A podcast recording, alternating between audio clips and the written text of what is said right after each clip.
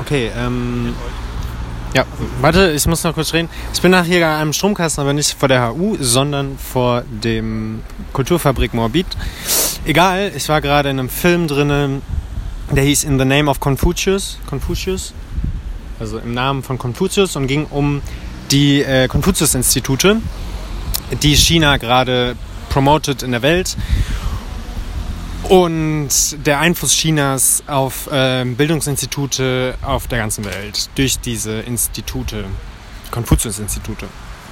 Und ähm, um mich jetzt mal brief zu halten, weil ich muss jetzt gleich wieder los, ist ähm, total spannend. Einmal googelt einfach mal Konfuzius-Institute, ähm, weil das will ich nicht erklären. Das ist so wie Goethe-Institut, nur anders als das Goethe-Institut oder the British Council weil der Unterschied, der prägende Unterschied von diesem, von Konfuzius-Institut zu äh, Goethe-Institut, das ja auch ein kulturförderndes Institut ist, ist, dass das Konfuzius-Institut direkt dem Bildungsministerium in China, Hanban, unterstellt ist, also politisch direkte Einflussnahme herrscht.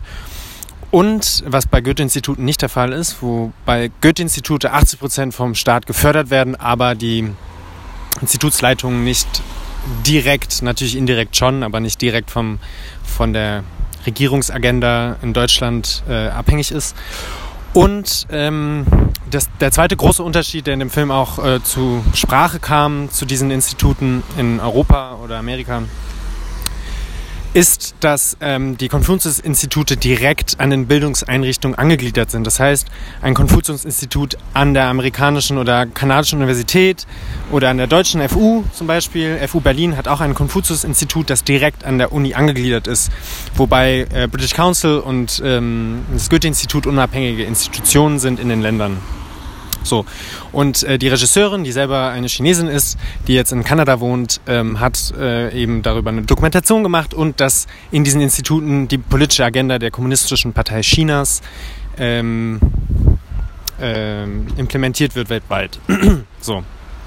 Das jetzt mal als Kurzintroduction und das, was ich jetzt sagen will, ist, was ich vorhin mit meinem Gesprächspartner äh, nachgedacht hatte, ist einmal die Problematik, okay, wir haben diese Problematik ähm, und da waren zwei Standpunkte einmal oder zwei Ideen von uns. Einmal war die Idee, hey, diese Generation Z, wie die neue chinesische Generation gelabelt wird, ähm, ist total dieser Indoktrination, also ist so gebrainwashed.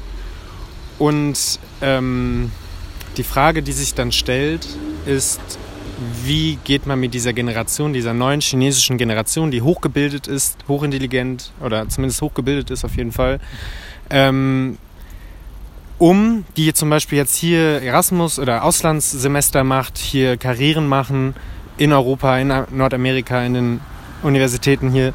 Oder in freien Gesellschaften leben. Oder in freien Gesellschaften leben. Wie geht man mit diesen um, die, und jetzt kommt dieser knackende Punkt, den ich so, den ich so spannend fand, die so überzeugt sind und so stolz sind, ähm, äh, äh, chinesische Bürger zu sein, die erfolgreich geworden sind, nicht über demokratische, progressive, nicht in einem demokratischen, progressiven System, sondern in einem kommunistischen, patriotischen Einparteiensystem wie China.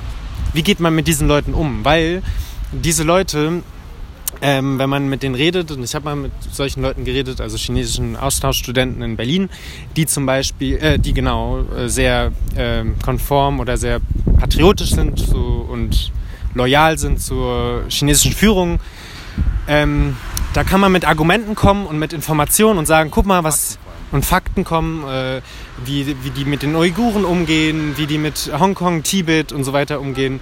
Und die hören sich das an und wissen diese Fakten, aber sind irgendwie auf eine Art total immun. Und irgendwie total... Ähm, faktenresistent. Fakten, oder ja, faktenresistent. Die Frage ist, gibt es Fakt, objektive Fakten ja. generell, aber sie, sie, sie sind zumindest nicht offen für eine andere Sichtweise von, auf die kommunistische Politik oder der kommunistischen Partei Chinas. Und dann meinte mein Gesprächspartner, dass ähm, das ja ziemlich viele Parallelen zu dem Rechtspopulismus in Deutschland hat, beziehungsweise zu den Wählern, äh, AfD-Wählern zum Beispiel, denen man ja auch vorwirft, hey Leute, ihr wohnt in einer absoluten Informations- und Meinungsfreiheit Und erstens proklamiert ihr, dass es keine Meinungsfreiheit gibt, obwohl ihr eure kruden Thesen ja verteidigen und, und pro propagieren könnt. So. Und zum Zweiten, wenn man euch konfrontiert mit bestimmten Fakten, wie zum Beispiel Klimawandel oder sagen wir mal, Klimawandel wäre noch nicht mal ein Faktum, sondern irgendwie, dass es zum Beispiel Meinungsfreiheit gibt, weil sonst wärt ihr ja im Gefängnis, wenn es keine gäbe, ähm, dass, sie, dass sie dann trotzdem nicht darauf reagieren oder darauf eingehen. Und diese Parallele zwischen diesen kommunistischen Generation Z, ähm, die so patriotisch, nationalistisch und sehr materialistisch drauf ist, und diesen rechtspopulistischen Wählern, die auch äh, patriotisch drauf sind, aber vor allen Dingen halt so faktenresistent sind. Wie, wie, wie geht man damit um? Und das ist eigentlich eine ziemlich offene Frage, auf die ich jetzt und wir jetzt auch gerade keine Antwort haben. Und hätte man die Antwort, dann wäre, glaube ich, vieles leichter in, unseren, in unserer Welt. Ähm, wie geht man damit um? Äh, wie, wie, wie, findet man einen Weg, mit dieser Faktenresistenz umzugehen? Und ähm, ja, das fand ich jetzt gerade ziemlich interessant und das ist eigentlich eine ziemlich offene Frage. Und googelt mal bitte, also es ist wirklich spannend, diese Confucius Institutes, ähm, die man echt nicht vergleichen kann mit Goethe-Instituten. Auch wenn man Goethe-Institute generell kritisch gegenübersteht, ist es lang nicht das Kaliber von äh, Confucius-Instituten. Und äh, guckt euch den Film vor allen Dingen an, In the Name of Confucius. Da gibt es auch eine Internetseite, wo man sich die Filme auf verschiedenen Sprachen kostenlos angucken kann. Kann ich wirklich, wirklich nur weiterempfehlen. Und ähm, das wird auf jeden Fall ein Thema werden. Also China und die Außenpolitik und Innenpolitik Chinas ähm, in Zukunft wird immer mehr an Bedeutung gewinnen. Und auch ein Satz, den ich super spannend fand in dem Film, der gefallen ist, äh, als es um die... Ähm, um die Intelligence Agencies, also um die Geheimdienst- und um Politikagenten von China ging, meinte die Sprecherin in dem Film, äh, meinte dieser Typ in dem Film, die Chinesen, die chinesische kommunistische Partei und ihre Organe denken nicht in Jahren, sondern in Generationen.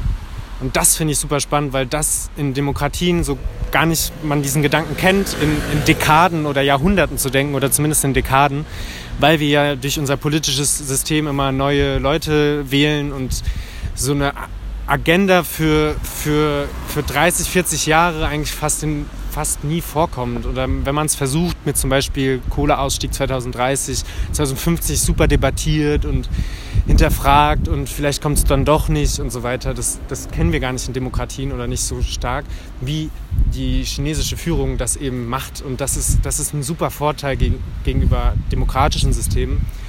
Ähm, dass sie halt so langatmig denken kann und sich das leisten kann, weil sie ja eben nicht abgewählt werden kann.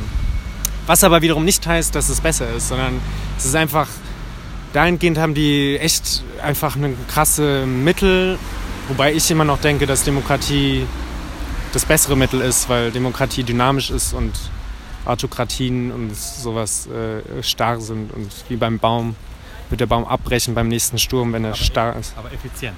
Genau, das ist, effizient. das ist aber generell auch bei der Demokratiediskussion die Sache, dass äh, Demokratien, ähm, wenn sie wirklich demokratisch sind, sind sie eigentlich eher ineffizient, mhm. also so idealtypisch demokratisch, so wirklich mhm. jeder hat das Recht, seine Meinung zu sagen und dass die Meinung auch Gehör findet und ja. eine Lobby hat, weil der Prozess der Meinungsfindung einfach so ähm, ja. länger ist.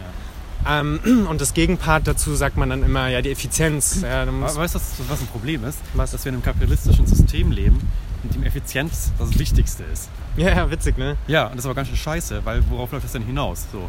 Aber gleichzeitig ist ja das demokratische System nicht so effizient. Eben, genau, aber wir leben in, also in, einem, in, einem, in einem Wirtschaftssystem, das effizient als höchstes Gut irgendwie anerkennt. Ja. Also, und was ist stärker, also das demokratische System oder das wirtschaftliche System? Ja, ja das, ist, das, ist, das steht in einem Spannungsverhältnis auf jeden Fall. Und da müssen wir halt irgendwie eine Antwort drauf finden. Genau. Aber was ist uns wichtiger, die Effizienz oder die, dem, also die, die, die, ja, das Menschliche so. Ja, das, das, das Normative ja. oder das, das Idealtypische, dass jeder Mensch gehört wird. Ich glaube, man muss einen Kompromiss einfach finden. Ähm, aber eher zugunsten der, der Demokratierechte ja. als zugunsten der Effizienz. Ja, Trotzdem stehen wir ja unter einem Wettbewerbsdruck mit anderen Systemen. Das ist das Problem. Ja, genau, genau, genau. Und genau. deswegen müssen wir uns, glaube ich, diese Frage stellen. Und, und, ja, und als progressive, liberale Menschen haben wir zwei Fronten. Einmal in der Innenpolitik die Rechtspopulisten, die ja auch immer weiter das propagieren, ähm, effizienter zu sein, indem man einfach sagt, hey, ach, das ganze Meinungsgedöns eigentlich und die ganze Diskurse. Also die Rechtspopulisten sind ja auch sehr inkonse inkonsequent und inkonsistent dahingehend, dass sie sagen, ja, Meinungsfreiheit wird eingeschränkt bei uns, aber selber halt voll gar nicht Meinungsfreiheit eigentlich wollen, weil wenn ja, sie es durchdenken. Anderes Thema schon. Ja, anderes Thema. Aber ach, ja, spannend. Okay, Tschüss. das war's jetzt. Tschüss.